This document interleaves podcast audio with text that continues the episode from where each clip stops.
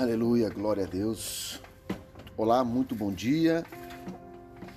A graça, a paz, o amor, a misericórdia do nosso Senhor Jesus Cristo esteja com todos. Amém. Ah, uma palavra hoje para alimentar o nosso espírito, para nos ensinar a buscar, a clamar e pedir para o nosso Senhor. Davi, no Salmos 4, ele disse o seguinte: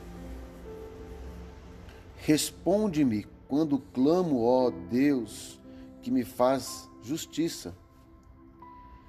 Dá-me alívio da minha angústia. Tem misericórdia de mim e ouve a minha oração. Amém? Queridos,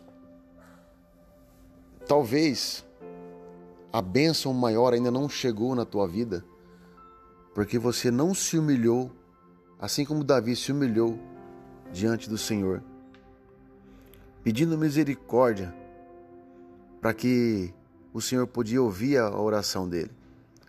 Que nós possamos entender que quando pedimos em oração, nós possamos nos humilhar porque não somos dignos, mas diante da misericórdia e a graça do Senhor, nos foi possível que Deus nos responda.